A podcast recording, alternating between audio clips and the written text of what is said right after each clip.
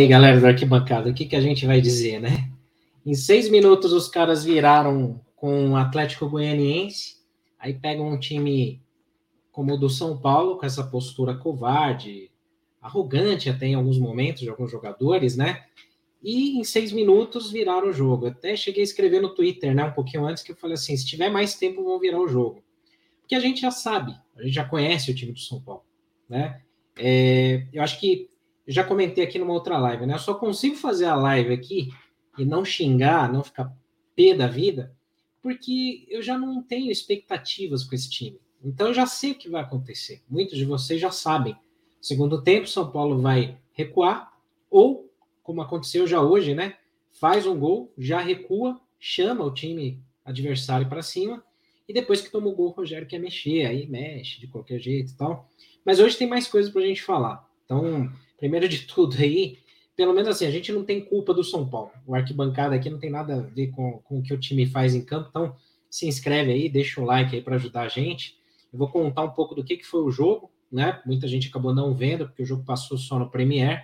Depois eu leio aqui o chat, muita gente aqui pé da vida com razão. Depois a gente vai para o campinho aqui para a gente colocar as avaliações, as notas dos jogadores, né? Mas, de novo, né? Mais uma vez, assim, é, a gente não, não, não, precisa nem inventar muito, né? Se a gente fala as mesmas coisas dos últimos jogos, é, dá para se reaproveitar. Se você pegar a live contra o Botafogo, contra o Curitiba, contra putz, é, o Ceará, é tudo igual, é tudo igual. O, o resumo do time do São Paulo é faz um primeiro tempo com alguma intensidade, consegue fazer o gol, recua vem para o segundo tempo, mesmo sem mudanças ou, ou, alterações erradas, com a postura covarde de alguns jogadores, é, o time recua, se a pequena aceita a pressão até tomar o gol. Aí, quando toma o gol, tem três alterações de uma vez só, no desespero, aí fica aquele sufoco, o time resolve correr depois de tomar gol, né? E aí já é tarde demais. Só que hoje o São Paulo pegou o líder do campeonato o melhor time do Brasil. Então, o que, que você tem que fazer? Você não pode errar. Você não pode dar chances. Você não pode errar no ataque você não pode errar na defesa. E o São Paulo conseguiu fazer as duas coisas. Porque no primeiro tempo, o São Paulo começou bem o jogo. O São Paulo começou sufocando o Palmeiras. O Palmeiras tem, historicamente, vai, tem algumas dificuldades para jogar no Morumbi. Né? E o São Paulo conseguiu, de alguma forma, é, travar o Palmeiras conseguiu construir algumas jogadas e veio o gol do Patrick, que muita gente falou que foi com a mão, mas não foi. A gente até postou no Instagram aqui o lance, bateu no peito, gol legal, normal, beleza. 1 a 0 para São Paulo. São Paulo estava melhor no jogo, era manter isso daí, era manter. Regra básica, mantém. Né? O time que está ganhando não se mexe. O Rogério não fez alterações até ali, não mandou o time recuar. Mas os jogadores, é, inconscientemente, eles já recuam. E a partir do momento que o São Paulo fez o gol, o Palmeiras veio para cima, porque o São Paulo recuou. E aí o que, que aconteceu? O meio de campo do São Paulo se perdeu totalmente. O único cara que talvez tenha sido, talvez não, acho que é, o melhor em campo hoje foi o Gabriel Neves, né? O cara que segurou o meio de campo, roubou bolas, como, como fez no último jogo também, que ele foi bem, conseguiu distribuir o jogo tal. E na frente você tinha um tanque ali, um leão, que é o Caleri, que o cara estava brigando ali no, no, com a defesa do Palmeiras, estava trazendo alguma preocupação, estava conseguindo catimbar, deixar os caras nervosos. Isso ele faz muito bem. Né? Então você tinha ali um time do São Paulo que depois que fez o gol recuou. O Palmeiras tinha criado algumas chances no primeiro tempo, mas sem levar tanto perigo. Só que o São Paulo, é, é, depois do gol, parou de jogar totalmente. E isso foi ali, no, no meio do, do, do primeiro tempo. Foi muito cedo para o time recuar. E aí o São Paulo ficou naquela, assim, numa trocação, porque o jogo ficou até bom, porque o Palmeiras atacava, tinha um certo cuidado, o São Paulo contra-atacava ainda, tentava alguns lances. E o São Paulo criou chances, poderia ter feito mais gols. E contra um time desse, você não pode errar. E o São Paulo errou com o Nestor, perdeu uma chance, e errou bizonhamente com o Igor Vinícius. O Igor Vinícius recebe uma bola que é um dos laterais mais fracos que eu já vi jogar na história do São Paulo Futebol Clube e tem gente que defende né? Aliás, as duas laterais do São Paulo são um problema seríssimo. Depois eu falo do Reinaldo também, que é, é um leão para brigar fora de campo, né? Mas no campo mesmo estava de língua de fora desde os 15 minutos do primeiro tempo. Só que aí ele conseguiu descansar no banco e foi lá para arrumar briga depois, né? Enfim. São Paulo perdeu uma chance com o Nestor no primeiro tempo, poderia ter ampliado, e depois com o Igor Vinícius, né? E fora lances onde ele perdia contra-ataques, porque o Igor Vinícius é fraco, ele erra passes, ele erra fundamentos básicos. A gente sempre ouviu histórias aqui, para quem é mais novo, do Tele Santana fazer o Cafu treinar cruzamento até o pé sangrar, né? É, o Tele Santana, Deus o livre, teria um ataque cardíaco antes, né? Se ele ele se adoentaria antes se ele, se ele visse o Igor Vinícius e jogadores do jeito que a gente tem que erram passes básicos. O São Paulo perdeu o meio de campo depois de fazer o gol porque não conseguia segurar a posse de bola. Errava passes de dois metros, passes de um metro e meio. O gramado um tapete, não tem motivo nenhum. Os caras afobados, jogadores experientes. O Reinaldo ele dá uma espinafrada dentro da área no primeiro tempo que eu achei, sinceramente, eu achei que o, o Daronco tinha parado o jogo e o Reinaldo chutou de qualquer jeito, né? Para ganhar tempo e tal. Mas tava valendo o lance. O Reinaldo ele consegue se atrapalhar, o Arboleda tá com a bola ali perto dele. O Reinaldo toma a bola do Arboleda e chuta a bola de qualquer jeito para trás, no pé do jogador do Palmeiras, que por sorte já não conseguiu dominar ali para fazer o gol. Né? O Jandré até fez algumas defesas, mas uma coisa que me irrita demais no Jandrei é ele esperar também até o último momento para se livrar da bola, para dar o passe ou quebrar a bola para frente. E nisso ele erra.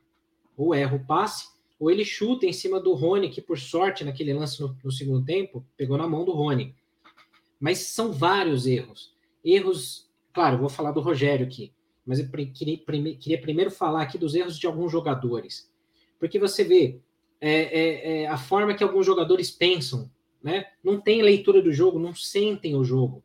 Se o São Paulo tivesse pelo menos dois ou três jogadores com a postura, com a conduta, com a vontade, com a garra que tem um Caleri, por exemplo, o São Paulo estaria ali em terceiro lugar, talvez, não perderia tantos pontos.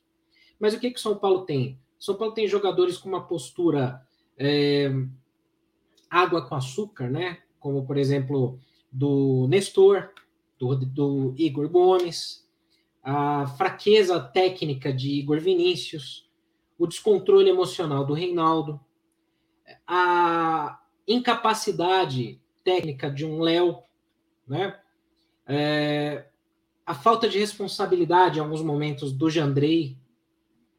Então isso não pode. Num time que quer brigar para se classificar para Libertadores, de novo, vou falar do Rogério. Mas você não pode ter jogadores com esse tipo de postura.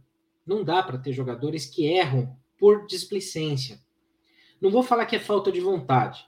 Não vou falar que é falta dos caras quererem correr. Não, não é isso, né?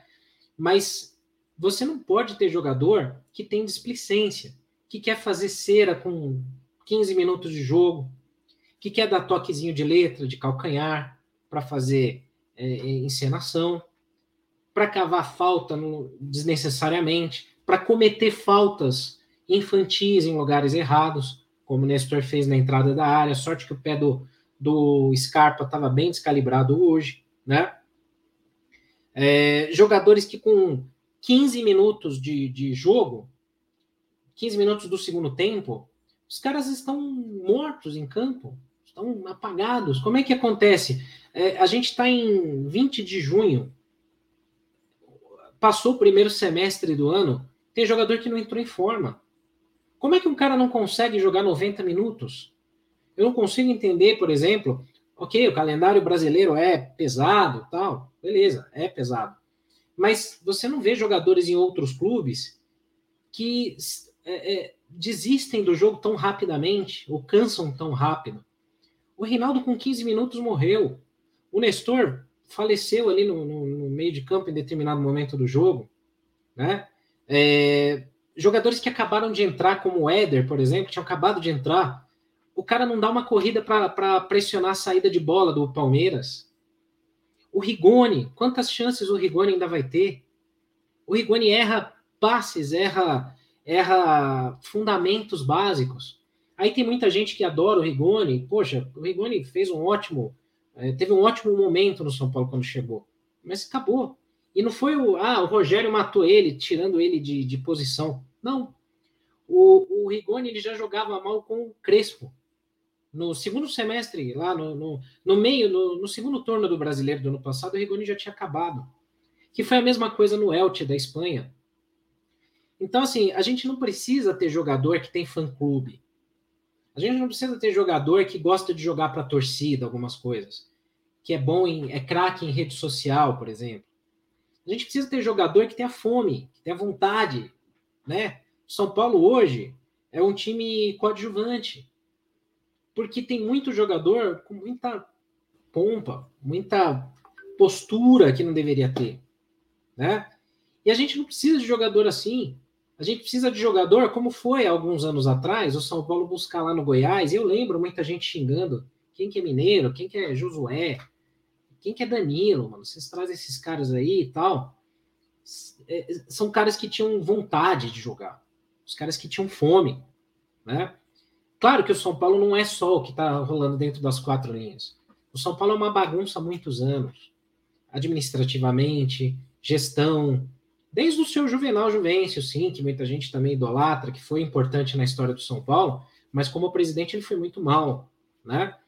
É, então São Paulo é uma porcaria, assim, uma cascata de, de, de, excrementos há muitos anos, por conta de gestões erradas, de, de decisões erradas. E aí você vê esse ciclo vicioso. Um clube mal administrado tem uma dívida que é impagável. A dívida hoje do São Paulo é mais cara, é maior do que o valor que vale o Morumbi hoje, para vocês terem uma ideia. O Morumbi não vale hoje 800 milhões de reais, 700 milhões de reais. Talvez não valha isso. E a dívida do São Paulo já é maior que isso. Como que eles vão pagar? Não sei. Só que o problema é que, assim, quando você tem uma dívida desse tamanho, você não tem bala na agulha para contratar jogador que seja diferente desse perfil que a gente falou agora, que eu comentei agora. Se o São Paulo tivesse um cara, por exemplo, é, um meia, como se fosse, vai, um, um Arrascaeta. Se o São Paulo tivesse ali um Rafael Veiga, se o São Paulo tivesse um cara da má qualidade de um Renato Augusto, por exemplo, né? E aqui eu falo sem problema nenhum, sem clubismo nenhum. Ah, vai falar de rival? Falo, não tem problema nenhum falar isso. Se o São Paulo tivesse jogadores como, como esses que você sabe que podem resolver o jogo a qualquer momento, né? A coisa é diferente, porque você consegue mudar um jogo. Você consegue pegar e colocar um jogador que você fala, cara, esse cara ele vai achar um passe. Esse cara aqui ele vai botar um atacante na cara do gol. Eu tenho dó, eu vi aqui no, no, no, no chat aqui algumas pessoas comentando, né? Eu, eu repito, eu tenho dó do Caleri. Porque o Caleri ele fica lá na frente brigando, trombando com, com os atacantes. É, é um tanque de guerra o Caleri. O cara não desiste, o cara tá cansado, o cara vai lá trombar, ele irrita os caras e tal, né? Às vezes você não precisa ter um cara bom de bola, cara camisa 10 e faixa, mas você precisa ter um cara que tenha esse espírito de guerra, né? De guerra no bom sentido, não estou falando de violência aqui, né? Mas você precisa ter um cara com esse espírito de jogo, com essa vontade de jogo, né? Todo time, seja o Corinthians, o Santos, o Palmeiras, o Flamengo, o Fluminense, qualquer um, todo mundo se identifica, a torcida de todos esses clubes se identifica quando você tem um jogador igual a esse né? Quando você tem um jogador assim. O Palmeiras, por muitos anos, é, foi chacota. O Palmeiras, nos anos 2000 até 2014, 15, é, isso sem, sem zoeira, sem clubismo. Todo mundo é, é, achava que o Palmeiras ia virar uma portuguesa por conta de má administração, más administrações, dívidas e porque tinha muito jogador assim, com essa postura que hoje a gente vê no São Paulo, né? Então, vários amigos palmeirenses falavam isso. Pô, você conversa com um palmeirense que viveu aquele período ali de 2012, ganhou a Copa do Brasil e tal, mas aquele período de 2013, 14, que quase caiu de novo tal, o Palmeiras era tinha no elenco esse tipo de jogador que o São Paulo tem hoje. O Corinthians, em 2007, quando caiu, foi a mesma coisa. Você tinha administrações horríveis, dívidas, você só contratava jogador meia-boca, né? Então, não lembra lá quem que você tinha lá no, no, no, Corinthians que caiu em 2007, no Palmeiras que caiu em 2002, 2012, no Santos que ficou numa fila e tem, vem tendo aí várias administrações ruins também, né? Flamengo, que tinha vários jogadores é, é, meia-boca. E o São Paulo hoje é isso. O São Paulo é um clube que ele parece, se você entrar, por exemplo, na, no canal Viva, você vê aquelas novelas antigas que passam, tem sempre aquele personagem que é o rico, que tem muita postura, muita pompa, aquela garganta e tal, mas a casa tá toda velha, o sofá tá rasgado, o Mercedes dos anos 70 tá lá na garagem empoeirado, mas o cara não perde a pose.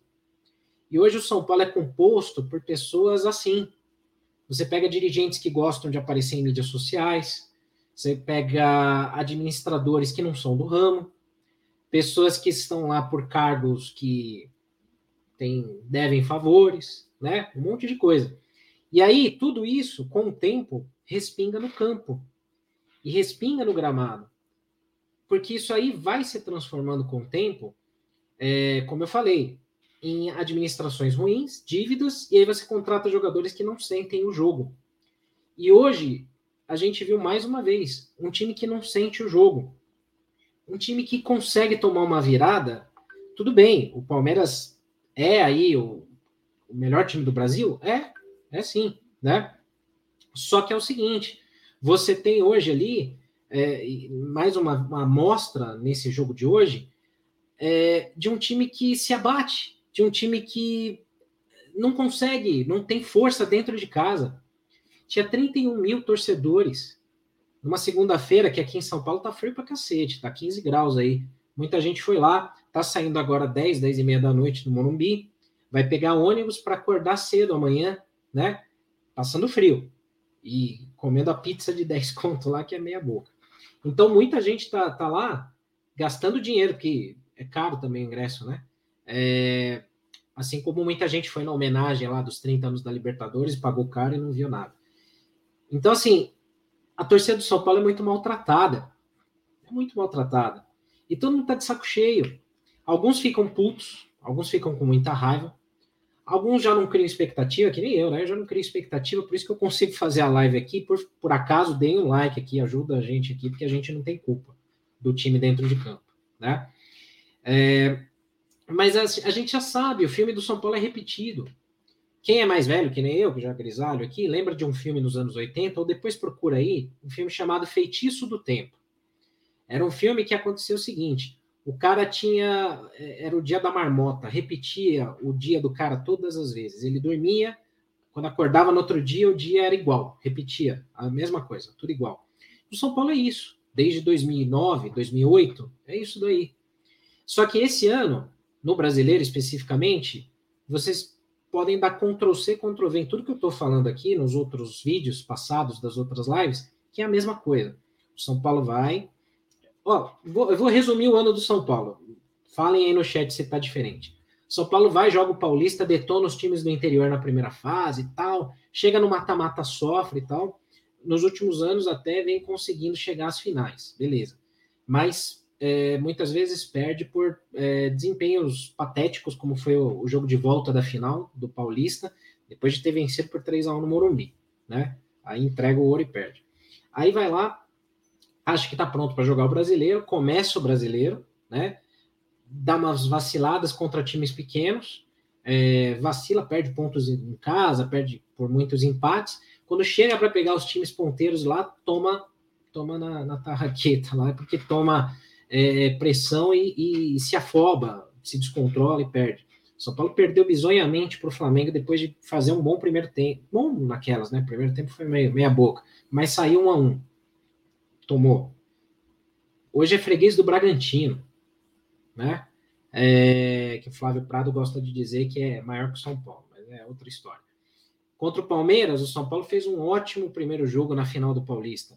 Fez um bom primeiro tempo até hoje. Só que aí o que, que acontece? É, você tem ali um problema, que é a postura do time, que ela já é, a gente já sabe como que é no segundo tempo. O time não volta em campo, não volta a campo. Eu comentei no Twitter, na hora que voltou do intervalo, eu falei assim, ó, estou falando antes de qualquer coisa que vai acontecer. O Rogério, é, ele não mexeu no time. Então tá a mesma coisa, beleza. Bem ou mal, o time tava legal. Manteve. Quer ver que os caras vão se acomodar no resultado, vão sentar em cima do resultado e chamar o Palmeiras para cima?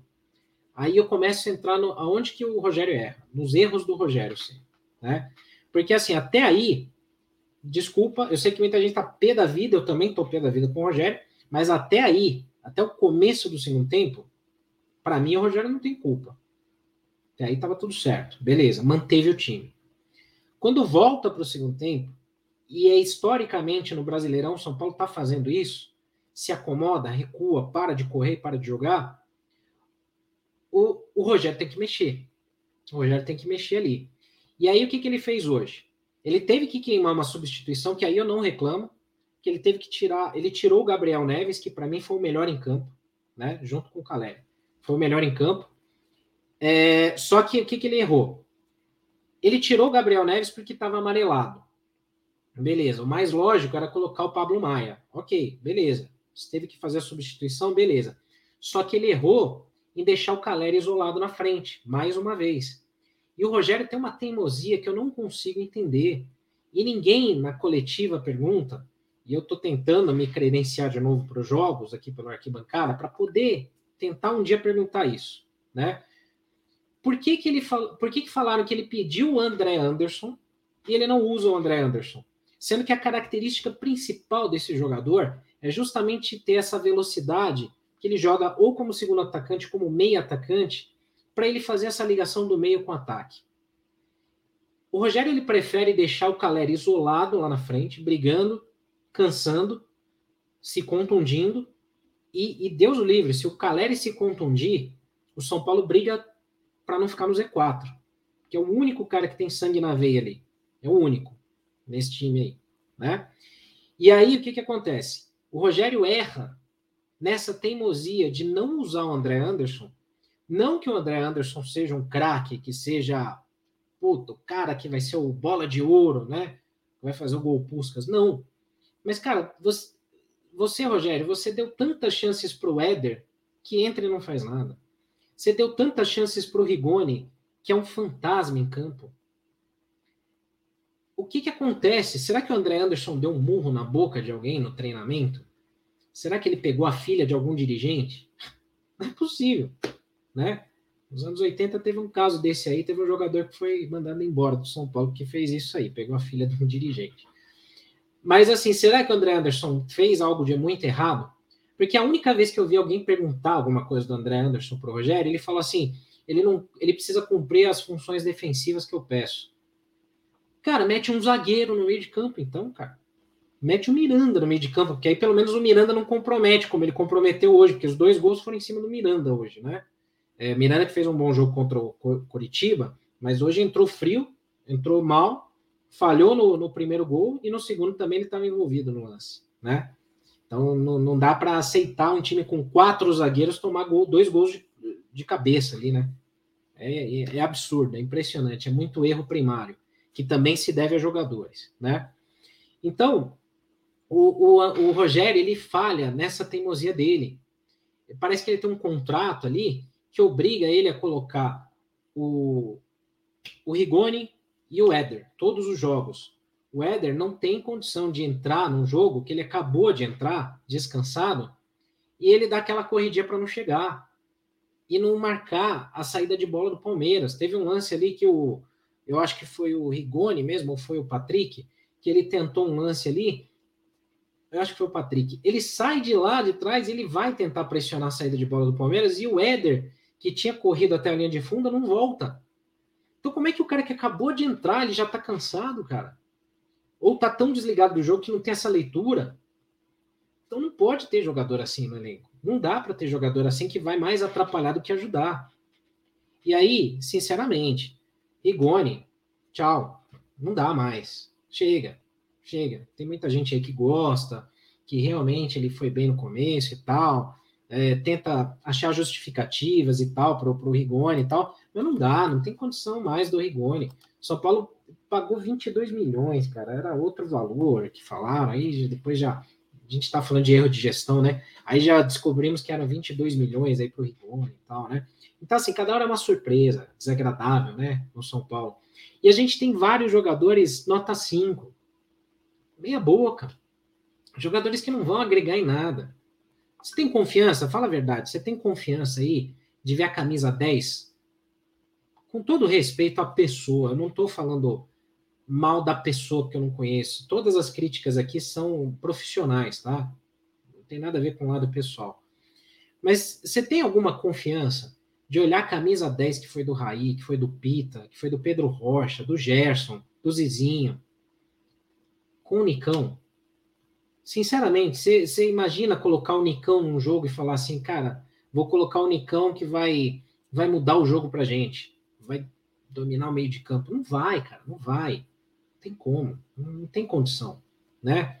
O, o Éder, o Rigoni, o Nestor, que assim subiu da base e tal, é um moleque que até tem algum potencial, vai oscilar, beleza. Mas o Nestor também já não vem fazendo bons jogos há algum tempo. Hoje foi um pouquinho melhor que o último, mas assim, me irrita, irrita demais ver, às vezes, algumas posturas displicentes.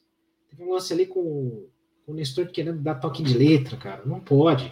Alguém tem que dar uma, uma chegada nele, né? E o cara que tem mais moral para fazer isso é o Rogério Ceni. E eu não sei o que, que acontece. Se o cara já perdeu o elenco, não sei se os jogadores. Porque tem isso também, os jogadores param de correr, né? Tem jogador que decide até quando que vai jogar, até quando corre ou não corre, né? Foi assim com o Aguirre, foi assim com o Diniz, né? Foi assim com o Crespo. Com o Crespo ainda foi pior, né? Eu sempre falo isso daqui. Os caras ficaram bravos com a preparação física que estava exigindo muito dos nossos guerreiros, né? Estavam muito cansados, né? Coitados, né? Tinham que fazer muito esforço físico, tal, tinha um treino muito puxado, porque o Crespo queria uma marcação de bola alta, né? Lá na defesa adversária. E os jogadores, com o tempo, não gostavam disso. Ficaram bravos e decidiram não correr mais. E aí o São Paulo só empatava, empatava e perdia e ficou no Z4. Então, isso acontece muito. Sabe quando que, que esse tipo de cenário acontece? Quando você tem jogadores meia-boca que não têm a noção da grandeza do clube que está pagando o salário deles, né? É, quando você tem uma diretoria que não tem moral e culhão para cobrar jogador porque está devendo, né? É, ou quando o jogador pega a birra do técnico. Então, você tem todos esses ingredientes no São Paulo de hoje.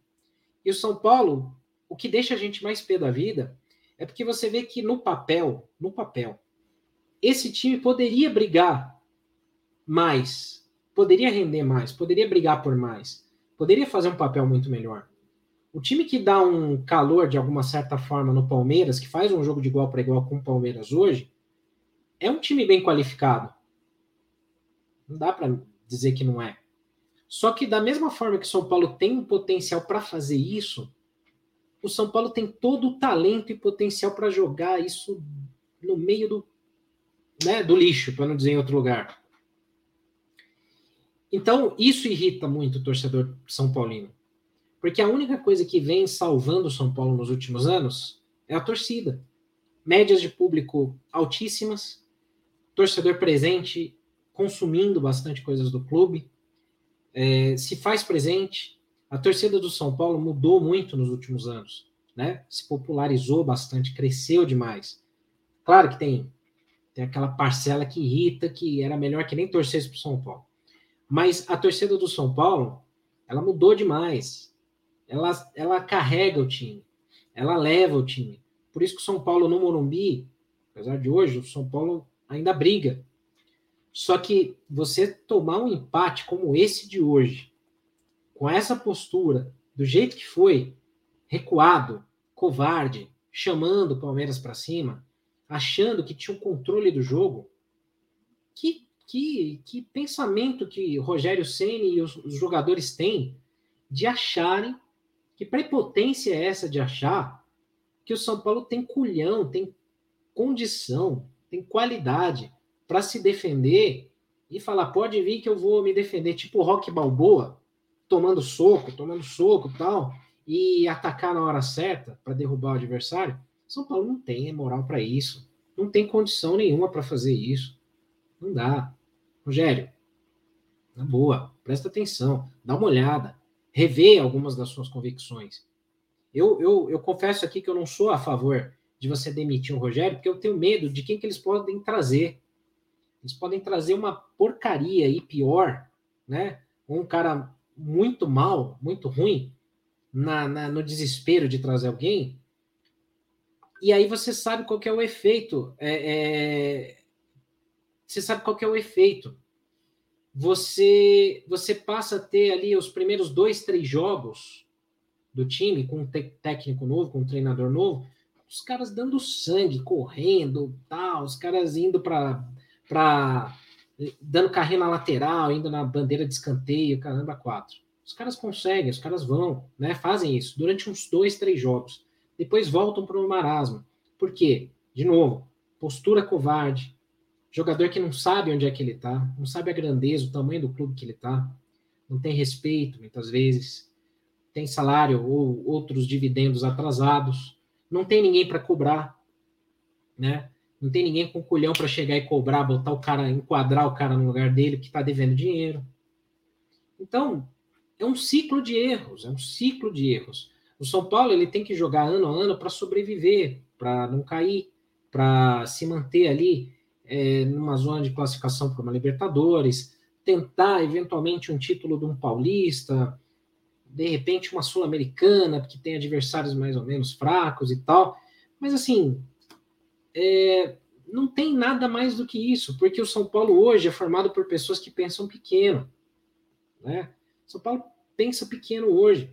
Até, como eu falo, tem uma parte da torcida que pensa pequeno também, porque se acomoda e aceita. Quanto torcedor que você vê em rede social, às vezes, aí, batendo palma para gestor que está ilegal no cargo, para dirigente ruim, são Paulo tem pessoas investigadas pelo Ministério Público, fazendo parte do dia a dia do clube. Né? São Paulo toda hora tem é, cargos sendo preenchidos por adjuntos, abnegados, pessoas que não recebem salários, né? Mas que estão lá porque têm amor ao São Paulo. Eu tenho amor ao São Paulo. Eu jamais vou pegar um cargo no clube porque eu não tenho a menor capacidade de fazer gestão de um clube de futebol, né? É, tem, tem muito torcedor que também acaba achando assim, ah, mas tem que respeitar um jogador X porque o cara é São Paulino. Cara, beleza, também sou. Eu não, nem por isso eu vou meter a camisa 10 lá. 10 não, eu gosto de jogar com a 14, né? Mas eu nem por isso vou meter a camisa 10 ou a 14 e ir lá e me candidatar a comandar o meio de campo do São Paulo. Não tenho condição disso, né? Só que o problema é esse. Uma hora, vai chegar uma hora que a torcida vai cansar. Você não perde amor por um clube. Você não perde o amor pelo, pelo, pelo clube que você torce. Isso não acontece. Senão você vê aí, por exemplo, é, clubes que nunca ganharam nada, é, ou que passam anos sem ganhar nada, você não veria esses times com torcida, né? Então, isso não acontece de você perder o amor. Mas chega num momento que você cansa de ser desrespeitado, sabe? É, você cansa de, de ver a mesma coisa acontecer. E eu tenho um receio de ver a torcida do São Paulo em algum momento cansar. Cansar de ver as mesmas coisas, sabe? Porque é muito fácil só chegar e falar, putz, é, vamos trocar o técnico. Beleza, o Rogério ele tá cometendo vários erros aí, teimosias e tal, mas não vai resolver. A gente sabe, no fundo, no fundo, que não vai resolver, né? São Paulo de 2009 até 2021, 22, 21, né, quando entrou o Rogério, se eu não estou enganado, foram 19 treinadores, né? É, contando os interinos é um número muito maior, né? Se contar os interinos, tipo é, Milton Cruz, que entra, volta, Baresi, Jardine, que foi, voltou e tal, não sei o quê, foram 31 trocas. Que clube de futebol que consegue desenvolver algum trabalho com 31 trocas de treinador?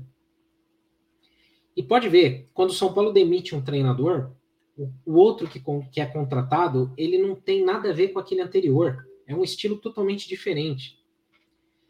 Vocês lembram? São Paulo teve Osório, extremamente ofensivo. São Paulo tomava cinco gols, fazia seis, às vezes tomava um monte, não fazia. Ofensivo. Depois passou um tempo, teve o Bausa, que era mais assim, defensivo. Aí teve Doriva, que putz, não sei de onde que tiraram Doriva, né? É, aí teve o Diniz, teve a Guirre. São, sabe, são várias formas diferentes, porque você não tem um critério.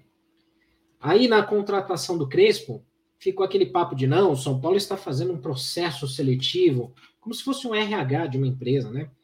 Não, estamos fazendo aí um, um, um processo seletivo, entrevistamos vários treinadores e tal. Sabemos que o Crespo é um, é um treinador que não tem experiência o suficiente, mas o São Paulo está disposto a trabalhar o desenvolvimento do Crespo também, porque o São Paulo não tem grana para contratar jogadores muito caros e nem treinadores de primeiro nome. Então, vamos apostar no projeto com o Crespo. Aí deu certo durante um semestre, foi campeão paulista, São Paulo jogando legal, jogando bem. Muita gente tenta diminuir o título paulista, eu não acho. Foi merecido, São Paulo ganhando do Palmeiras, melhor, um dos três melhores times do Brasil até então, né? Jogando bem, legal é, fez uma Libertadores caminhando, né? Foi indo. É, tinha jogadores muito fracos, né? De novo, porque contrata mal, né? Pablo, 26 milhões de, de reais e tal. É, volante William, vários nomes, né? Isso sem contar Calazans, Birubiru, nossa, vários nomes aí. Mas o fato é, é depois é mais fácil você e é mais barato você mandar o treinador embora do que reformular o elenco, né? Até porque você não vai ter bala na agulha para contratar e fazer uma reposição à altura ou melhor. Por exemplo, hoje o São Paulo precisa vender desesperadamente alguém da base, desesperadamente. E eles vão vender em breve o Wellington, aí meu medo que o Reinaldo fica. É, devem se conseguir aí vender um Rodrigo Nestor. Uh, se o Sara não tivesse se machucado, seria um nome que seria vendido. Mas qual que é o problema? É, você não vai conseguir uma grana tão alta nesses jogadores, né? E aí a reposição ou vai ter que ser da base de jogadores que não estão prontos, é, ou jogadores opções de mercado, que aí você vai trazer mais jogador meia boca. É só você ver os nomes que são especulados, não aqueles nomes fake, tá? não aqueles nomes mentirosos que acontecem, como vão acontecer amanhã. Você vai ver aí um perfil ou outro, algum site ou outro aí que vai soltar nome aí para dar uma desfocada, porque perdeu hoje. Pode ter certeza. Amanhã, hoje, a madrugada, amanhã, funciona assim. Vocês vão ver aí o nome de algum fulano aí para tirar um pouco o foco, né? Tirando essas contratações fakes que não vão acontecer, é, o São Paulo só tem condição de trazer jogador meia boca, que não custe tão caro. E aí a gente volta no mesmo, no mesmo filme. Jogador que não sente o jogo, jogador que. Ah, tanto faz. Se o São Paulo não, não vencer o Palmeiras, ou perder, ou não ficar no G4, ano que vem eu vou para outro clube, tanto faz. É, eu não vou ficar aqui tomando pressão de A ou B. Até porque aqui no São Paulo é legal para trabalhar, né? Pô, você é legal, tem piscina, é, ninguém cobra, tá tudo bem, né? mídia social tal. Eu vou na mídia social, eu posto lá uma coisinha legal, a galera vai aplaudir. Cara, é a fórmula do sucesso para ficar anos aí num clube, né? Então, infelizmente, é isso. E hoje, hoje, dói muito dizer isso, dói muito falar isso. Eu sei que muita gente não vai querer ouvir isso, mas assim, é, falta humildade no São Paulo de pessoas que, que fazem a gestão do São Paulo, é, Rogério Ceni também como treinador, jogadores e tal, mas principalmente a administração, falta a humildade de chegar e falar assim, o que, que a gente pode aprender com os outros, né? O que, que eu posso aprender com o Palmeiras? O que, que eu posso aprender com o Santos, com o Corinthians, com o Flamengo? Ah, não, mas pô, você tá falando do Corinthians, o Corinthians também não tá ganhando de ninguém, o Santos tá na fila, não sei quanto tempo, tá devendo tanto, tanto mais que o São Paulo. Beleza. Mas você vê, por exemplo, um time do Santos é, com jogadores que brigam por aquela camisa. Você vê no, no, no, time do Corinthians que você tem jogadores limitados, mas que tem jogadores que brigam pela camisa. O Palmeiras passou por esse mesmo calvário do São Paulo até 2014, 15, ali com o Paulo Nobre. Né? O que, que dá para aprender com o Palmeiras? Hoje, por exemplo, se você fala de reformar o Morumbi, não que o São Paulo tenha condição hoje, né? mas se você falar de mexer no Morumbi, tem gente que tem um. Não, não pode mexer, porque legal é ficar lá tomando chuva, não pode ter cobertura, legal ficar sentado no, no chão, né? É legal ir em banheiro químico no Pacaembu, gente que falava isso, né? Então, assim, é, tem que se aprender, tem que ter humildade. Eu vejo comentários aqui, às vezes, da pessoa, não tem que aprender nada com o Palmeiras, o Palmeiras só ganhou sorte com o dinheiro. Não é bem assim. O Palmeiras com dinheiro, ele fez hoje diferente do que fez na época da Parmalat. Na época da Parmalat era injeção de dinheiro, contratava jogador e dane-se. Não investiram em nada. Quando a Parmalat quebrou, o Palmeiras caiu para a segunda divisão. Foi isso, ponto. Né? Dessa vez, o Palmeiras está tendo injeção de dinheiro, sim, beleza. Só que o Palmeiras investiu na base. Quando que você ouvia falar em categoria, time de categoria de base do Palmeiras bater de frente com o São Paulo? Em qualquer torneio que seja, não seja só a copinha. O Palmeiras revela jogador.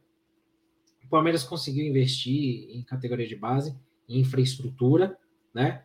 É, teve briga interna lá para derrubar o estádio e fazer um novo, né? Conseguiram, tal. É, infraestrutura de CT melhorou demais. Você não vê o mesmo número de contusões no Palmeiras que tem no São Paulo. É, fisiologia, é, departamento médico, equipamentos mais modernos, tudo isso. Isso aí tudo colabora para você ter um ambiente de trabalho propício para que quem já está no elenco consiga ter condições. São Paulo recentemente aí teve aí a saída do Dr. Turíbio, que a gente está apurando, tentando buscar informações para ver o que, que aconteceu. Porque foi falado aí, a gente procurou um lado, procurou o outro, a gente ouve coisas não oficiais, aí fica difícil né, entender. Mas é, toda hora tem alguma coisa, toda hora tem uma lavagem de roupa suja, o São Paulo, para quem é mais novo, até os anos 90, era difícil você ver qualquer tipo de escândalo, de sujeira, coisa relacionada ao São Paulo, porque o São Paulo resolvia tudo dentro de casa. Você tinha uma oposição, você tinha a situação, é, eram grupos que se batiam dentro do clube, mas visando o melhor. Você tinha pessoas que trabalhavam para ver o São Paulo, São Paulo em primeiro lugar, né? não vaidades pessoais, ego, carteirinha, ego de, ah, eu tenho cargo. Hoje você vê qualquer Zé Ruela aí, em rede social, se vangloriando que tem uma carteirinha lá de algum cargo de adjunto de qualquer porcaria, um Aspone, como tinha aquele seriado da Globo, né? Então, é, infelizmente, você tem aí é, é, isso tudo ao longo dos anos corroendo um clube que para você ter uma ideia de como que o São Paulo é gigante, mesmo com anos e anos de má administração, de corrupção, de desvio de verba, de contratações erradas, ainda assim o São Paulo ainda consegue, não sei como, arrecadar tanto, que tem sua torcida ainda, né? É, que ainda tem o Morumbi. E o São Paulo ainda consegue ainda chegar numa briga, às vezes, de um título paulista, de uma semifinal de uma Libertadores nesses últimos anos, de ficar entre os 10 do Brasileirão tal. Só que isso é muito pouco. Eu, infelizmente, eu sou de uma geração muito mal acostumada. É, o São Paulo, eu cresci, minha infância, minha adolescência, eu cresci vendo o São Paulo brigar por títulos sempre. E mesmo quando o São Paulo não brigava por títulos, porque era é porque tinha uma boa causa, porque estava reformando o Morumbi. Depois do Tele, depois que o Tele ficou doente, o São Paulo ficou um tempo sem ganhar nada, mas era porque, poxa, estava reformando o Morumbi. E você via, você ia lá no Morumbi, você via o buraco lá, os caras cavando, tava tendo obra, você via onde estava indo o dinheiro, né? É, e mesmo assim o São Paulo ainda ganhou o Paulista de 98, é, ganhou o Rio São Paulo de 2001, Paulista de 2000, Super Paulistão de 2002, foi vice-campeão da Supercopa Libertadores roubado por, pelo River Plate em 97, chegou em final do Paulista de 97 com o Corinthians. O São Paulo ainda brigava. De 2010 para cá, teve a Sul-Americana e mais nada. Teve uma semifinal de Libertadores em 2010 a de 16, que foi muito mais na raça, na garra do que qualquer coisa, até porque tinha o Caleri também, né? É, e só isso, é muito pouco. E a gente vai, infelizmente, vendo a galera se acostumar a ver o São Paulo assim. E pessoas que não deveriam estar lá no, no São Paulo se perpetuando no poder, grupos políticos. Eu sei que é chato, não vou ficar mais prolongando isso daí para a gente falar disso, né? Vamos falar do jogo de hoje aqui mais um pouco. Vou colocar aqui na tela o campinho, né? Para a gente poder falar das atuações individuais, né? Se é que dá para falar de alguma coisa disso, né? Eu peço desculpas aqui para a galera do chat. Eu tô lendo as mensagens, só não vou conseguir colocar na tela porque são muitas mesmo. Hoje tem muita gente assistindo, agradeço bastante. Peço para vocês se inscreverem aqui, deixarem um like, né? Mas eu tô lendo todas as mensagens aqui enquanto eu tô falando. Então, agradeço mesmo tanto a galera que costuma participar da live quanto os novos que estão chegando aí e até torcedores de outros times que estão é, vindo, claro, vão tirar sarro, mas outros que são bem respeitosos aí são bem-vindos, né? Bom, que, que dá para a gente falar da atuação desse time aí de hoje, né? Para quem não conhece a nossa live, a gente coloca aqui que nem videogame, né? Que nem quem, quem jogava o Winning Eleven Pro Evolution, a gente pega essas setas aqui de ótimo, bom, regular, ruim ou péssimo e coloca nos jogadores de acordo com as atuações deles, né? Então, é, vamos lá. Eu vou comentar aqui o que, que eu achei do jogo, das atuações. Vocês comentam no chat se vocês concordam ou não. Se for o caso, a gente muda aqui a avaliação, beleza? Jandrei, para mim, ele fez boas defesas, é, salvou alguns lances no primeiro tempo e no segundo. Para mim, não teve culpa nos gols, não foi culpa do Jandrei, não teve culpa, mas ele precisa é, aprender a não fazer mais essa graça de querer esperar até o último momento para pegar a bola, esperar até o último momento para quebrar a bola para frente, para dar o passe, que ele vai errar. A chance de errar é maior e vai dar ruim em algum momento, como aconteceu contra o Corinthians na semifinal do Paulista. Hoje quase deu ruim no lance com o Rony. A sorte é que pegou na mão do Rony e o Rony, eu não lembro se o Daronco chegou a, a, a marcar falta. Para mim, acho que ele nem marcou, né? Mas por muito pouco. Faltou muito pouco, né? É, então, o Jandrei, para mim, ele vai para uma seta para o lado por conta dessas questões aqui. Isso aqui traz insegurança para o time também, né? Então é, é, é complicado. Só para ler aqui duas mensagens rápidas aqui que depois eu comento, se vocês tiverem saco, né, para ficar até o final. O Buscando os Originais, ele pede para eu comentar do áudio do Dr. Turíbio. Eu vou falar sobre isso no fim aqui, porque a gente postou isso no site, né? É, e o, tem um palmeirense aqui, o Matheus Bi Libertadores, bem-vindo aí também, ele comentando com alguns colegas aqui na live, falando, né, que não é só patrocínio. É, Corinthians e Flamengo somando todos os patrocínios é maior do que o do Palmeiras, né? Só que o Palmeiras arrecadou um bilhão no ano passado, né? E, e, e só 80 milhões disso que são do patrocínio. E é verdade, né? E vale comentar isso daí sim. Por que, que eu pus na tela? Porque não adianta você ter dinheiro se você não souber o que fazer com, com dinheiro. Ou se você não sabe para onde vai esse dinheiro, que aí é o pior, né? É muito pior. É, eu vou usar um exemplo bem tosco aqui, bem nada a ver.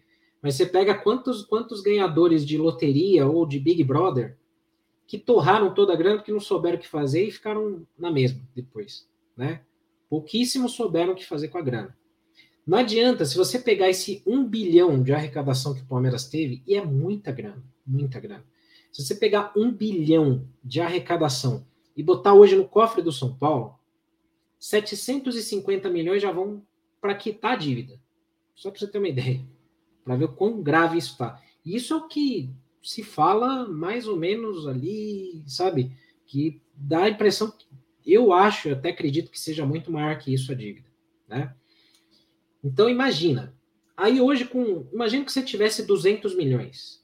200 milhões para investir no elenco, tá? É, quando os empresários e o mercado sabem que você tem grana, eles vão inflacionar o preço, né? E vão te oferecer um monte de tralha. Você vendo as contratações dos últimos anos do São Paulo, você tem segurança que o São Paulo saberia usar 200 milhões de reais em contratações para o elenco de hoje? Comenta aí no chat. Eu não tenho confiança nenhuma, zero, né? Enfim, vamos lá.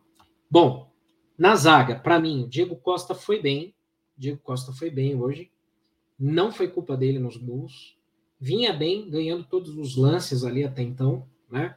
É, só que a gente tomou o gol com quatro zagueiros na zaga, na, na defesa. Então, o sistema defensivo como um todo ficou prejudicado é, porque o São Paulo recuou demais.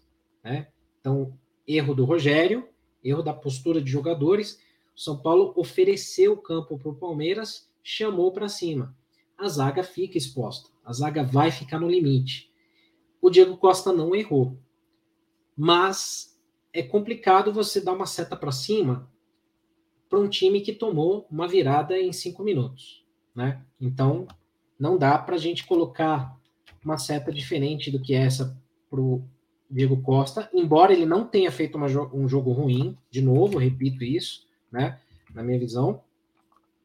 E o Arboleda também, que fez um bom jogo até então, até, até tomar os gols, mas é, não dá para a gente colocar uma seta maior aí para um, uma defesa que toma uma virada dessa, embora não tenha sido falha individual do Arboleda nem do Diego Costa, certo? Pelos comentários, ok, aqui a galera também concordando. O Léo, eu achei inseguro. Alguns jogos o Léo tá inseguro. Por que, que eu dou essa seta diagonal para baixo aqui de ruim pro, pro Léo, de atuação ruim? É, e de novo, tá? A gente só tá falando do jogo, ninguém tá falando aqui de pessoal, ah, o cara é mau caráter, o cara é isso, aquilo. Não, de jeito nenhum, pelo amor de Deus. Aqui é só campo, beleza? O Léo tá inseguro alguns jogos alguns jogos. E hoje o Léo teve vários momentos, principalmente no primeiro tempo, onde a saída de bola pela esquerda, que é o motivo da justi é a justificativa para o Léo ser escalado, deu ruim várias vezes, vários momentos. O Léo errava passes. E o Léo tem um defeito que é o seguinte: se você em qualquer setor do campo, se você tocar a bola no Léo e tiver um jogador a um metro e meio dele, ele vai recuar para o Jandrei. Ou ele vai tocar no Arboleda ou no Diego ele não consegue virar para frente, dar um chutão, ele não consegue dar o passe para alguém na frente, ele não consegue, ele não tem essa capacidade. E em vários e vários momentos o Palmeiras roubou bolas por conta dessa ineficácia técnica do Léo. O Léo errava passes para sair com o Reinaldo, o Léo recebia a bola ali no meio de campo quase, era pressionado, ele já recuava correndo para o Jandrei, e o São Paulo rifava a bola e perdia a posse de bola. Então, se o Rogério continua, né? Porque tem gente falando que tem gente falando que ele foi demitido, tal. Não acho que vão demitir hoje, não, não acho. Mas se o Rogério continua, ele precisa repensar isso aí. O sistema com três zagueiros, ele tem que ser muito mais protegido. Ele não pode tomar dois gols de cabeça. E o Rogério já falou isso lá no jogo contra o Bragantino, lá no começo do campeonato, quando ele fala assim, pô, a gente está treinando, está falando que o, o, jogo forte do Bragantino é pelo alto e a gente vai lá e toma gol de cabeça. Cabe ao Rogério corrigir isso. Seja tirando o Léo, colocando Miranda nessa posição, é, porque no esquema de três zagueiros ele fica melhor protegido, seja deslocando a Arboleda para lá, seja colocando uma linha, então, de dois zagueiros, mas com, com uma proteção maior no meio de campo, alguma coisa tem que ser feita. Não dá para você jogar é, com a justificativa do Léo, do, do Rogério, de colocar o Léo porque ele tem melhor saída de bola pela esquerda, sendo que jogo aéreo é ruim para ele e nem a jogada pelo lado esquerdo para sair de bola ele não consegue fazer. Então não dá. Aí é contradição, Rogério. Não tem como fazer isso. Então, o Léo, alguns jogos ele vem deixando muito a desejar, vem caindo aí, né? As nossas laterais, meu Deus do céu, cara. Ah, aí é um ponto, é uma ferida aí que alguns torcedores também não gostam, né? Vou começar pela esquerda. O Reinaldo, ele é um cara que, enquanto ele tem fôlego, e dependendo do cenário do jogo, ele apoia muito bem. Ele é um cara que ele dá assistências, ele cruza melhor que o Wellington. É, é um cara que ele, ele consegue ajudar como ala esquerda.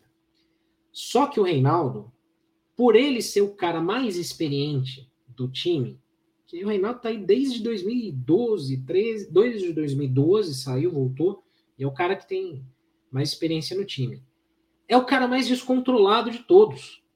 É o cara que vai arrumar uma treta no fim do jogo, podia ter sido expulso. É o cara que é, quer intimidar os caras no grito ou catimbar, coisa que não tem inteligência para fazer, inteligência emocional para fazer.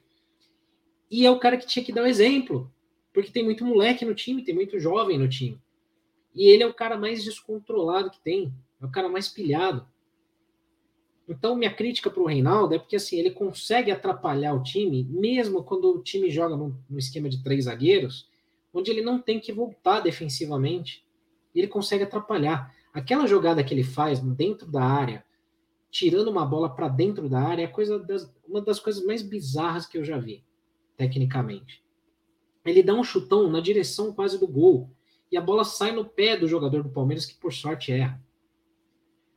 O jogador mais experiente do clube não pode fazer isso. Não pode fazer isso. Então o Reinaldo, ele tem muitos fãs, a galera adora ele, tem muita gente que gosta porque ele é muito popular, é um cara humilde, bacana, legal, passou por muita dificuldade na vida, beleza. Mas a gente não precisa de um cara que seja amigo, a gente precisa de um cara que seja efetivo. O São Paulo pode ter no elenco até caras que não se falem, os caras brigados, mas dentro de campo, os caras têm que cumprir a sua função. E o Reinaldo já não cumpre há muito tempo. E o que eu falo aqui faz tempo é o seguinte: o Wellington, se fosse um pouquinho melhor nos cruzamentos e defensivamente, ele tomava essa vaga do Reinaldo fácil. Porque o Wellington tem velocidade, é muito agudo, mas o Wellington não aproveita as chances. Não aproveita as chances. Então, hoje a gente tem dois laterais esquerdos que são iguais. Alguns com mais qualidade que o outro, um com mais qualidade que o outro em alguns alguns atributos, mas defeitos também da mesma equivalência. Então, o Reinaldo hoje, é, para mim, ele fez uma partida ruim, até porque também, nos 15 minutos do segundo tempo, ele cansou e morreu. O lado esquerdo virou uma avenida para o Palmeiras. Aí tem culpa do Rogério também, de não ter mexido. Porque a leitura do Rogério é péssima nesses casos. Porque o Rogério vê o Reinaldo ali, tomando sufoco, o Patrick teve que voltar para cobrir o Reinaldo ali e ficar na lateral esquerda, porque o Reinaldo não conseguia mais. E todas as jogadas do Palmeiras no segundo tempo saíam do lado esquerdo do São Paulo. A grande maioria das jogadas eram por lá. Só não digo que foram todas por lá, porque no lado direito a gente tinha o Igor Vinícius, que é outro jogador que é um dos laterais mais fracos que eu já vi na minha, na minha vida de torcedor do São Paulo. Ele ele teve, ele tem bons momentos no ataque, algumas vezes, alguns lampejos, mas o Igor Vinícius é muito fraco. O Igor Vinícius, para quem não lembra, ele me lembra muito Douglas, lateral direito do São Paulo, né? Que muita gente também falava, não, mas o cara ofensivamente ele consegue ajudar. O maior mérito do Douglas foi o empresário ter conseguido vender ele para o Barcelona. E eu nunca mais ouvi falar do Douglas. Então, assim, o Igor Vinícius é da mesma medida. Ele tem lampejos, tem alguns lances que ele consegue até fazer algumas boas jogadas, mas defensivamente é horrível, horrível, fraco.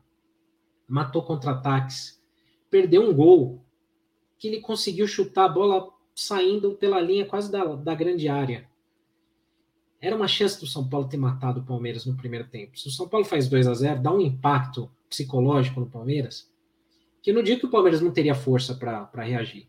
Mas o São Paulo virando o intervalo com 2 a 0 seria outro jogo.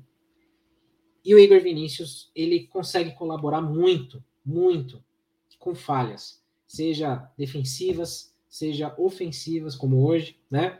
E toma muitas decisões erradas. Teve um lance no meio de campo que ele, o São Paulo ia sair num contra-ataque e ele poderia ter tocado a bola, eu acho que era o Caleri que estava do lado ele tenta fazer aquele, aquela voltinha por cima da bola, igual o Zidane, para escapar de um carrinho e toma o carrinho. E o juiz não dá falta, porque, pô, é, não dá para dar falta ali, né? E o São Paulo mata mais um contra-ataque. Então o Igor Vinícius, sinceramente, não, não tem defesa. Não tem defesa. Nem ataque, né? Como foi hoje. Então, ruim. Ruim também. Apresentou uma avenida ali. No meio de campo, para mim, o, o, único nome que se salvou aí foi o Gabriel Neves. Gabriel Neves foi o único cara, talvez aí, junto, talvez com o Caleri, que mereça uma seta de avaliação boa hoje. Porque ele foi muito bem, é, ele conseguiu roubar bolas no meio de campo, ele conseguiu anular o meio de campo do Palmeiras, que é muito forte, conseguia distribuir passes sem enrolar, sabe? Faz o feijão com arroz, caiu a bola nele já toca para alguém. É isso. É o que o Tele pedia pro Pintado. Tipo, não inventa, cara. Cai em você, toca no Raí, toca no Palinha, se livra da bola, mas toca para alguém com qualidade. É isso. Né? Não vai arriscar. Não faz, não inventa. Destrói jogada e distribui. É isso. Gabriel Neves fez isso muito bem. Né? Saiu, e aí eu não culpo o Rogério pela alteração, embora depois do jogo é fácil falar e xingar, mas eu não culpo o Rogério aí, nesse caso, porque o Gabriel tinha tomado o amarelo, porque ele, tinha, ele teve que matar uma jogada no primeiro tempo, tomou no, no segundo tempo, tomou amarelo, estava amarelado e o Palmeiras começou a jogar em cima dele. Ele ia tomar um vermelho, ele ia tomar outro cartão. Então, o Rogério tirou ele e colocou o Pablo Maia, colocou um outro volante ali, fez bem. Se o Pablo Maia não foi tão bem, aí a culpa não, não, não, não coloco no Rogério. Não coloco no Rogério, né? O Rogério teve outros erros. Então, o Gabriel hoje é o cara que ele merece, como o Juliano Taminato fala aqui, concordo com você, tem que ser titular nesse, nesse meio de campo aí. Porque não dá para jogar sem volante, como foi o último jogo também, né? Então, o Gabriel merece aí uma avaliação boa, né? O Azama também, um amigo lá do Japão, está aqui com a gente, também concorda. Tô lendo as outras mensagens também, viu, galera? Bom, Aí a gente teve aí no meio de campo o meia que oscila e que não cria. Para mim, é o Rodrigo Nestor. Ele até tentou algumas coisas no primeiro tempo, teve uma chance de fazer o gol, perdeu. E é um jogador que tem me incomodado muito a postura, principalmente no segundo tempo. Assim como o Reinaldo, é um jogador que não tem pulmão para 90 minutos. Ele não aguenta jogar 90 minutos e não sai do time. É, no jogo contra o Botafogo, o Nestor foi horrível. Foi horrível. Foi o pior em campo. Foi o pior em campo. Não saiu. O Rogério manteve ele até o fim. Hoje, era 10 minutos do segundo tempo, o Nestor não estava colaborando em nada no meio de campo. Nem defensivamente e nem criando. Ficou um buraco no meio de campo entre a defesa e o Caleri lá na frente. E esse buraco era para ter sido povoado pelo Nestor. Aí o que, que aconteceu? A mesma coisa dos últimos jogos. O Patrick, que não é protagonista, vinha para tentar ocupar esse lugar até cansar. Só que você tem que ter um outro cara ali. E aí é onde o Rogério erra. Aí é onde o Rogério erra muito, muito, muito. Porque nesse, nesse posto aí, você tem um jogador no banco que se o Rogério justifica que ele não faz a função defensiva, né? Você tem o Igor Gomes para fazer isso, que ele justifica por o Igor Gomes por isso, que o, Rodrigo, o Igor Gomes volta para recompor.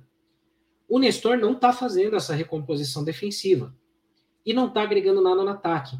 Por que, que você não põe o André Anderson ali, então, para fazer o que ele faz bem, que é agregar o ataque e municiar ou tentar colar no Caleri, né? É, ou quem tiver ali no ataque. E defensivamente você deixa o Igor Gomes fazer o trabalho sujo, como fala, né? Mas não faz. Não faz.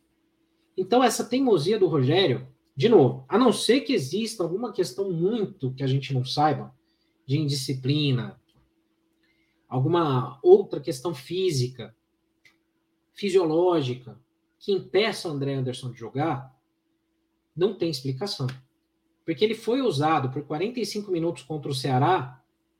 E eu não vou nem falar contra o Botafogo, que ele entrou e entrou bem. Ele puxou um contra-ataque quando entrou, faltando três minutos para acabar o jogo. o Rogério colocou ele aos 46 do segundo tempo contra o Botafogo, quando já estava perdendo, né? E ele puxou o único contra-ataque do São Paulo ali que o Nestor errou o passe para ele, né? Errou a tabela com ele. Então, assim, se não for uma questão física, se não for uma questão fisiológica, se não for algo disciplinar, não tem por que o Rogério não colocar o André Anderson ali.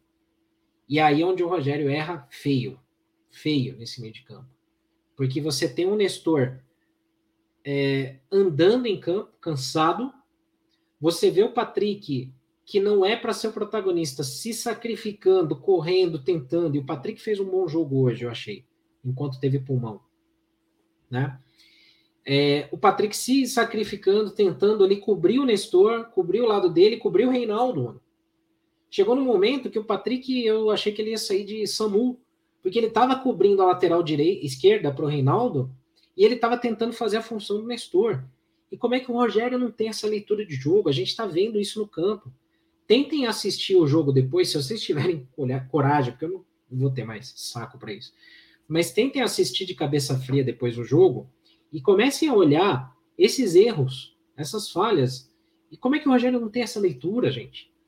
Então, não dá, é difícil. É, eu acho que o Rogério ele tem acertos, mas é difícil falar é, algo a, a, favor do Rogério quando ele comete esses erros absurdos aí e de teimosia, né? Então é muito difícil. Então, para isso, por isso, na minha modesta opinião, se vocês discordarem, a gente muda aqui. Mas eu coloco aqui o Patrick com uma seta boa, porque ele fez isso. Ele teve essa boa, essa boa atuação de aparecer para fazer o gol, como homem surpresa de meio de campo. Ele fez mais do que ele deveria fazer, que era cobrir o Reinaldo. Isso por falha do Rogério, que não tirou o Reinaldo. E ele mais uma vez, é o terceiro ou quarto jogo seguido que ele faz isso, de tentar cobrir o Nestor. Porque o, Nestor chega num determinado ponto do jogo, alguém até usou o exemplo aqui, falando que o Nestor achou que era, ele era o De Bruyne, que ele não precisa marcar mais ninguém, que ele é o meia de criação. Então é o cara que fica lá no meio de campo flutuando, né? Pô, não é, cara. Não é. Tá muito longe de você ser alguma coisa no São Paulo ainda, né, Nestor? É, e aí o, Patrick, eu acho que por conta de toda essa postura dele, por conta de toda essa, essa é, atuação que ele fez, ele merece um reconhecimento. Né? E do outro lado do meio de campo, o Igor Gomes, que todo mundo mete pau, também porque ele tem decisões erradas no jogo, muitas vezes, né? é, faz esse trabalho sujo, então ele não aparece para a torcida, mas ele é, ele erra decisões. Ele se, ele se omite em alguns momentos. Não é um cara. Isso não dá para falar do Igor Gomes, que é um cara que não corre, que é um cara que não se dedica. Não dá para falar isso. Mas ele é fraco. Ele é fraco. Então, se a gente vai ter um cara que vai ser só para fazer essa função de ficar recompondo marcação e fazer trabalho sujo no meio de campo, mete um outro volante de ofício. Põe um cara para fazer isso daí, né? Sai para o jogo já com Gabriel Neves e Pablo Maia.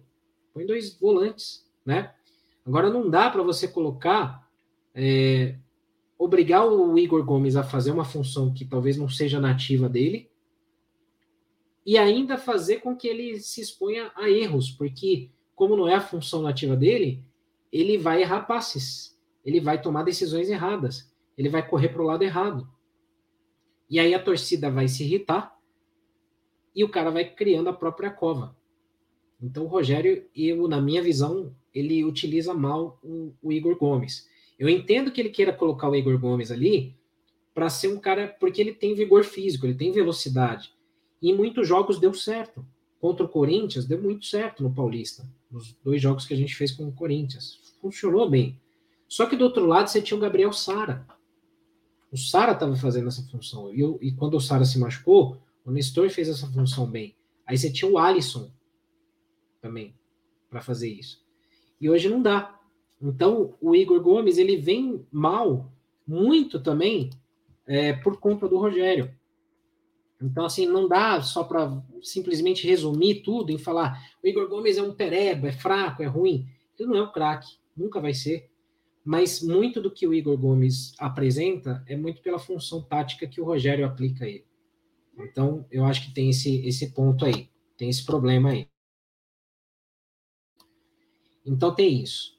E aí na frente, o cara que merece também uma seta boa por reconhecimento ao seu trabalho é o Caleri, que é o cara que tem sangue na veia aí nesse time. É o cara que é brigador, é o cara que é, ele tromba com os caras, ele divide, ele irrita, ele catimba, ele cava cartão de forma inteligente, não como o Luciano faz às vezes. É, ele faz os caras perderem o controle. E ele guarda gol quando tem chance. E dá muita pena de ver o Caleri lá, porque a bola não chega nele. Você vê que ele volta para o meio de campo para buscar a bola, ele volta até para armar o time, porque falta isso. Então a gente precisava muito ter dois, mais dois caras com a pegada, força de vontade do Caleri, né? Com a gana, espírito do Caleri, do que ter muito jogador aí que acha que é craque, jogador que já entra cansado, jogador que não tem noção de onde ele está jogando, né? Então, não dá. A torcida vai se cansando desse perfil de jogador, né?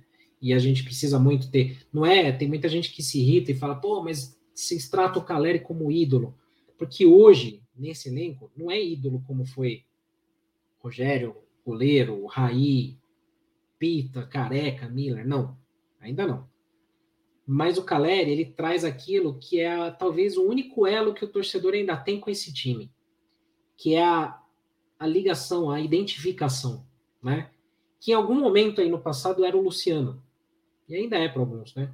Mas o Luciano não vem jogando bem. E o Caleri hoje, ele é o único elo que ainda mantém talvez a torcida ligada nesse time, com vontade de empurrar esse time. Porque você tem o Caleri, né? Então, tá faltando isso. Tá faltando mais gente com essa postura e pegada do Caleri, né? E vamos rapidinho aqui para os reservas e para o Rogério, né? Rafinha, água com açúcar, mesma coisa. É, faz o feijão com arroz. Às vezes é suficiente, dependendo do jogo, às vezes não. É, é um cara que ele atua até pela força física hoje defensivamente, porque ele não aguenta mais ir para o ataque. Então é muito pouco. Não dá. A gente não pode ter laterais assim, porque a gente precisa ter laterais mais vigorosos, que possam ir para a linha de fundo e tal. E aí eu tenho uma, uma certa é, uma certa bronca de terem liberado o Natan para o Curitiba, não que seja um craque, mas que é um jogador que talvez pudesse ter aí um bom desenvolvimento no São Paulo, né? É, e aí se mantém o Igor Vinícius, o Moreira, que eu acho que ainda não está pronto, só que tem estirpe, talvez porque é da seleção de Portugal de base, cara, eu acho que foi um erro é, emprestar o Natan aí com opção de compra para o Curitiba. Tomara que volte. Tomara que volte. Pablo Maia. Ah, eu estou na dúvida se eu coloco a seta regular ou, ou ruim. Por quê? Notoriamente, nitidamente, é, ele não manteve o nível do Gabriel Neves. Notório. A gente viu que o São Paulo perdeu o meio de campo. Mas o São Paulo também perdeu muito o meio de campo porque recuou, o time inteiro recuou, né? Então, aí não é culpa só do Pablo. Culpa da falta de leitura de jogo do Rogério e culpa da postura de alguns jogadores, como eu já falei. Então não dá para culpar o Pablo Maia de falar, pô, o São Paulo perdeu o meio de campo. Não foi culpa dele. É, foi culpa do sistema de jogo todo, né? Mas o Pablo Maia, ele foi irregular. Ele não teve ali lances que ele tenha comprometido ou que ele tenha colaborado tanto. Então, na minha visão, vou deixar uma seta regular para ele, que não é culpa dele o São Paulo ter perdido o meio de campo, né?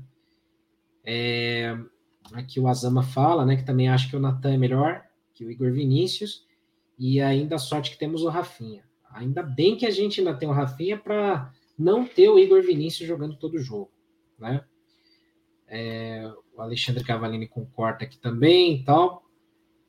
E o Juliano fala que hoje, os, com os desfalques, o meio de campo dele seria o Neves, André Anderson e Pablo Maia. Eu duvido que o Rogério consiga ou vai escalar o André Anderson, não sei por que ainda, né? Bom, para a gente fechar aqui os reservas. Rigoni, mais uma partida que ele não aparece, Se não tivesse falado que ele entrou, eu não teria visto ele em campo. Ele teve uma jogada que ele correu para a linha de fundo, só. Uma. É, mais nada. Não fez mais nada. Mais uma vez. Éder também. Entrou. É, tudo bem. Dá para falar, poxa, mas o Éder entrou quando o time já estava muito recuado e ele continuou isolado na frente, assim como o Caleri estava. Concordo. Não é culpa do Éder. Mas o Éder entrou descansado. Ele poderia ter dado mais combate ali na saída de bola do Palmeiras. E ele poderia aproximar mais com o meio de campo, voltando para buscar jogo. É, então, assim, não fez isso também. Então, não tem como colocar uma avaliação diferente na minha visão, na minha ótica, para o Éder. E outro que infelizmente leva uma nota baixa aqui, na minha visão, é o Miranda, pelo seguinte: é, entrou numa fria, entrou gelado, São Paulo tomando pressão, mas um time que está com com, com, com todo mundo na defesa, e tava ali Diego Costa, Arboleda, Miranda, não dá para tomar dois gols de cabeça em cima dele. No primeiro gol, Miranda nem pula, ele tá marcando a bola, erro primário, erro de fundamento, que zagueiro não pode ter. Miranda não podia falhar desse jeito nesse lance. E no segundo gol também ele está envolvido no, na, na, falha, que, que, que sai o gol. Então, infelizmente, não tem como dar outra avaliação para o Miranda aí. Né? E aí, o Rogério, que também vai com a seta ruim hoje, pelo seguinte: por que, que não é a vermelha para o Rogério? Porque é o que eu falo. É... Daqui a pouco eu leio as mensagens aqui a mais, tá? O Rogério, até o intervalo, até o começo do segundo tempo, ele não errou. Ele armou bem o time, o time se comportou bem, tomou alguma pressão, mas contra-atacou, não mexeu no time no intervalo, manteve o que estava dando certo e os jogadores se acomodaram e recuaram. Não é culpa do Rogério até ali. Onde passa a ser culpa do Rogério? Quando ele não tem a leitura de jogo de ver que o Reinaldo está morto na esquerda, aí você anula o Patrick, porque ele está cobrindo o, o Reinaldo.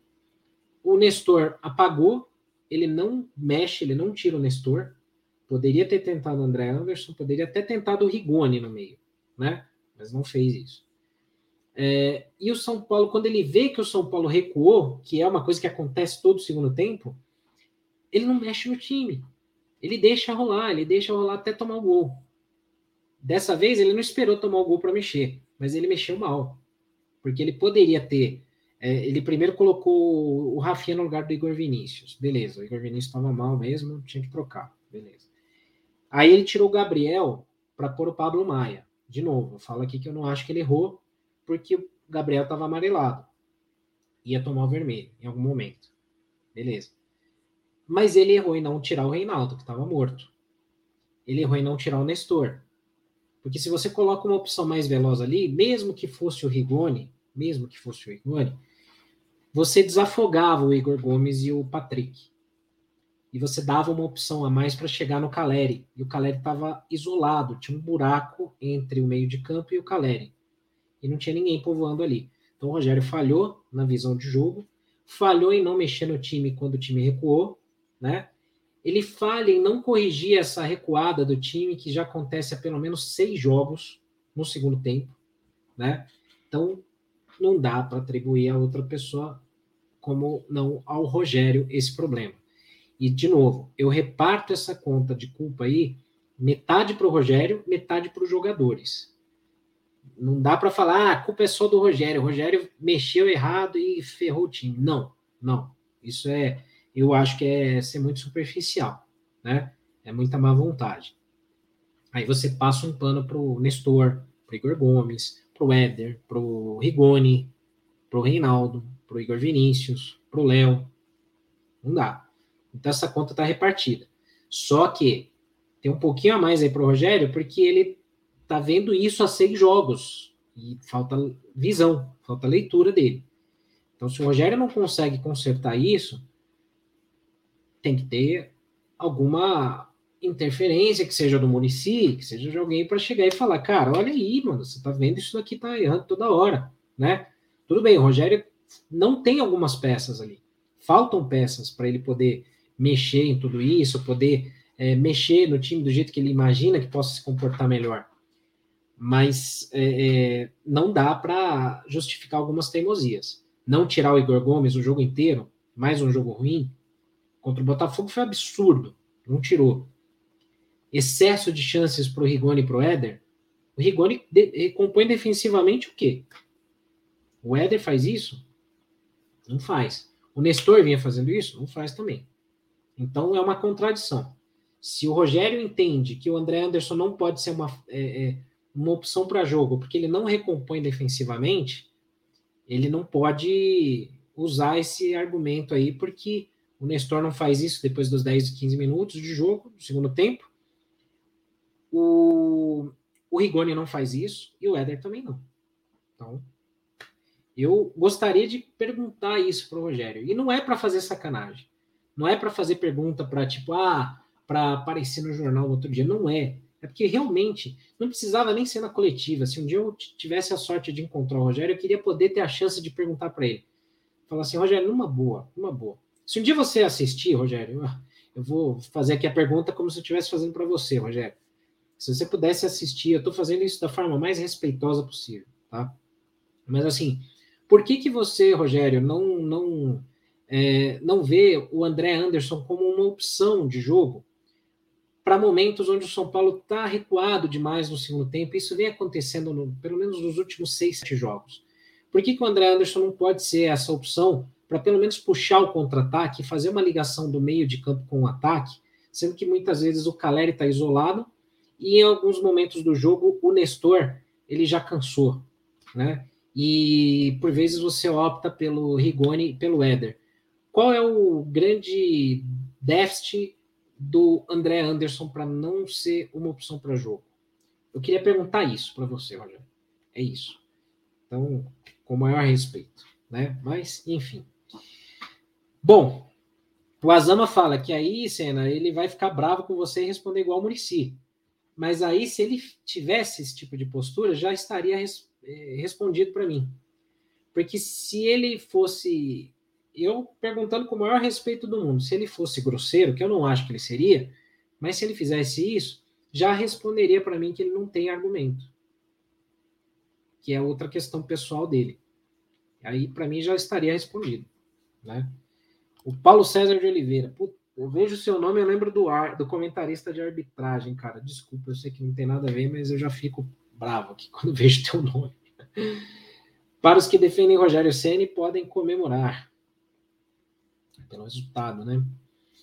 O Juliano fala que ele recuou mais ainda quando colocou o Miranda, exatamente. E o Azama fala aqui, infelizmente, como eu tenho batido na tecla, se o São Paulo continuar com o soberano técnico, vamos ser desclassificados em todas as Copas e vai deixar a gente numa situação difícil no brasileiro. É, eu acho que assim, Copa do Brasil, faz tempo que eu falo, o São Paulo não tem chance nenhuma de ser campeão. Com esse sorteio, pegando o Palmeiras, já esquece, não tem chance alguma. Na Copa Sul-Americana existe uma chance, sim, de, de, quem sabe, um título, mas tem que melhorar muito. E no brasileiro, eu espero que o São Paulo chegue em sexto lugar. Minha expectativa é que o São Paulo termine em sexto lugar. Uma pré-Libertadores, talvez. Né? E o Clóvis falando aqui do Léo também, né? O que, que ele tá fazendo naquela lateral, né? Terrível, terrível. O Vinícius pergunta, né? Você acha, Senna, você acha que há possibilidades do Rogério Senna continuar no comando se for eliminado da Copa do Brasil? Eu acho que o Rogério só sai no fim do ano independente de resultado, a não ser que o São Paulo seja eliminado em todas as competições e no brasileiro comece a caminhar para o Z4. Aí vão demitir. Mas fora isso, eu acho que ele fica até o final do brasileiro. E eu acho que seria o correto. Porque meu medo é quem que esses caras vão trazer se demitirem o Rogério. Vão colocar o Milton Cruz, porque o Murici gosta do Milton Cruz, e o Milton Cruz que moveu a ação trabalhista mais cara da história do São Paulo Futebol Clube depois fez um acordo para ser recontratado, é, para mim não seria nome para conduzir o time do São Paulo de jeito nenhum, em absoluta maneira, né? Então é complicadíssima essa situação, né? É, o Azama fala, né, que ele foi ignorante, né, com o André Ranieri, acho que foi, né, que lá do estádio 97. É, eu lembro, lembro desse episódio, né? É, mas é, é, o que eu falo, né?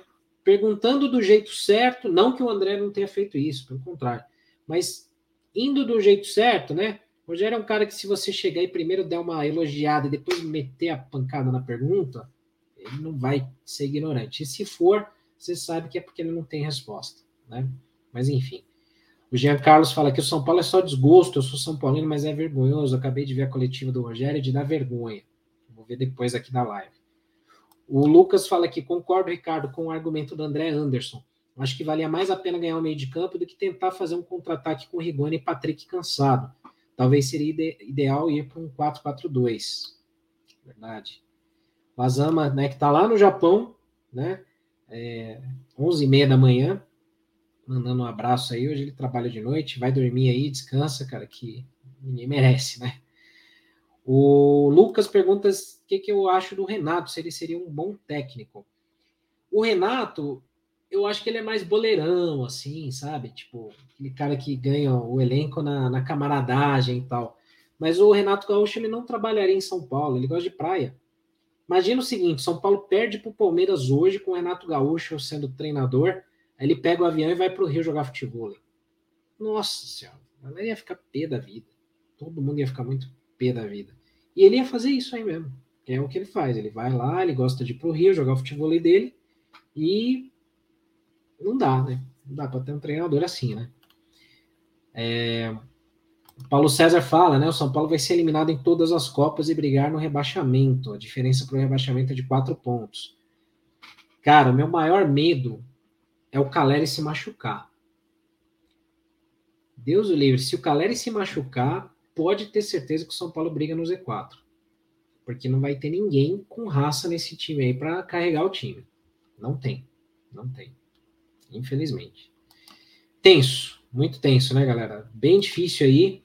É, vai ser bem complicado aí essa pressão até quinta-feira.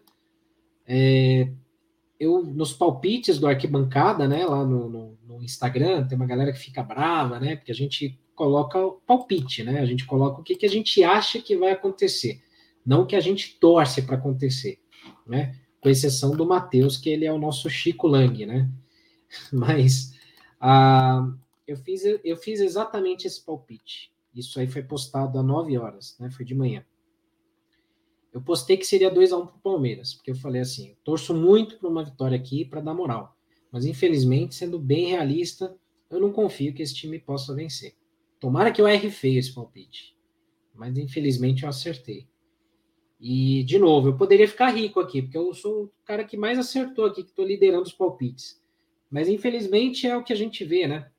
A gente vê o time, a gente sabe como é que é. E e o São Paulo, infelizmente, é previsível, né? A gente vê que o São Paulo é um time muito previsível e, e é bem isso, né? É, a gente leva fundo, porque é um time que tem postura covarde. Tomar uma virada dessa daí em cinco minutos, cara, é quase o equivalente a tomar o 7 a 1 lá da, da Alemanha com o Brasil.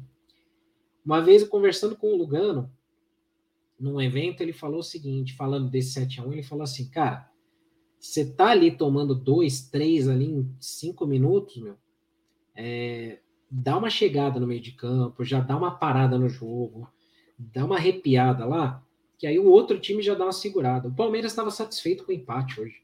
Quando empatou, o Palmeiras estava satisfeito. São Paulo convidou tanto o Palmeiras, e eu escrevi no Twitter um pouquinho antes. Falei assim: o São Paulo vai tomar um gol da. vai tomar virada é bem provável tomar virada. Cara, no minuto seguinte tomou. Então, é previsível, né? O São Paulo, infelizmente. Bom, galera, uma hora e meia aqui, né, de live. Eu, primeiro, assim, antes de desligar, deixa eu só falar umas coisas rápidas aqui. É, primeiro, agradecer a todos vocês que ficaram aí, que acompanharam. A galera nova aqui no canal, por favor, se inscrevam aqui, dê um like no vídeo. É, vocês têm ajudado muito, né? Com os likes que vocês vão dando, vão, a gente vai ganhando mais audiência, mais alcance. O YouTube distribui para mais gente, né? Então, agradeço, obrigado mesmo. É, eu estou gravando, editando um vídeo que eu prometi para a semana passada, mas não deu certo, que era a gente faz outros vídeos aqui além de lives, né? A gente faz outros contando histórias, contando outras coisas do São Paulo também, né? E eu estou editando um vídeo sobre a Libertadores de 74, que é muito pouco falada. Foi a primeira vez que o São Paulo chegou na final. E eu falo da campanha, falo de algumas curiosidades, algumas coisas bem legais. O vídeo está ficando bacana, né? Claro que hoje ninguém vai ter saco para ver isso daí, ninguém quer saber, quer que eu enfie esse vídeo, né? Lá. Não farei isso. Mas, assim, é, depois, quando estiver pronto, vai sair aqui no canal do, do Arquibancada, então convido vocês para assistirem. Tem um outro aqui no mesmo estilo, que é contando a história do estádio da Chácara da Floresta, que é o primeiro estádio do São Paulo. Então, convido vocês a assistirem, opinarem se vocês acham que é um tipo de conteúdo legal, né? é, tudo com fontes que a gente apura, que a gente procura, pesquisa, né? Para não falar bobeira também. E convido vocês para acompanharem os conteúdos do Arquibancada no nosso site, o arquitricolor.com, que é onde a gente concentra todos os conteúdos, opiniões, notícias, informações, estatísticas, está tudo lá, né? Vídeos, tudo. É, e que vocês acompanhem os outros canais, Instagram, é, Twitter, Spotify, TikTok, é, TikTok a gente não faz dancinha, não, tá? Tem, tem cortes, tem informações legais, ó, né? Enfim, galera, é, pedi muito. Eu sei que não dá para pedir muita coisa para vocês, mas tentem descansar, esfriar a cabeça. Não vale a pena ficar com ódio, com raiva por causa de futebol, né? É, ainda mais pelo time do São Paulo atual.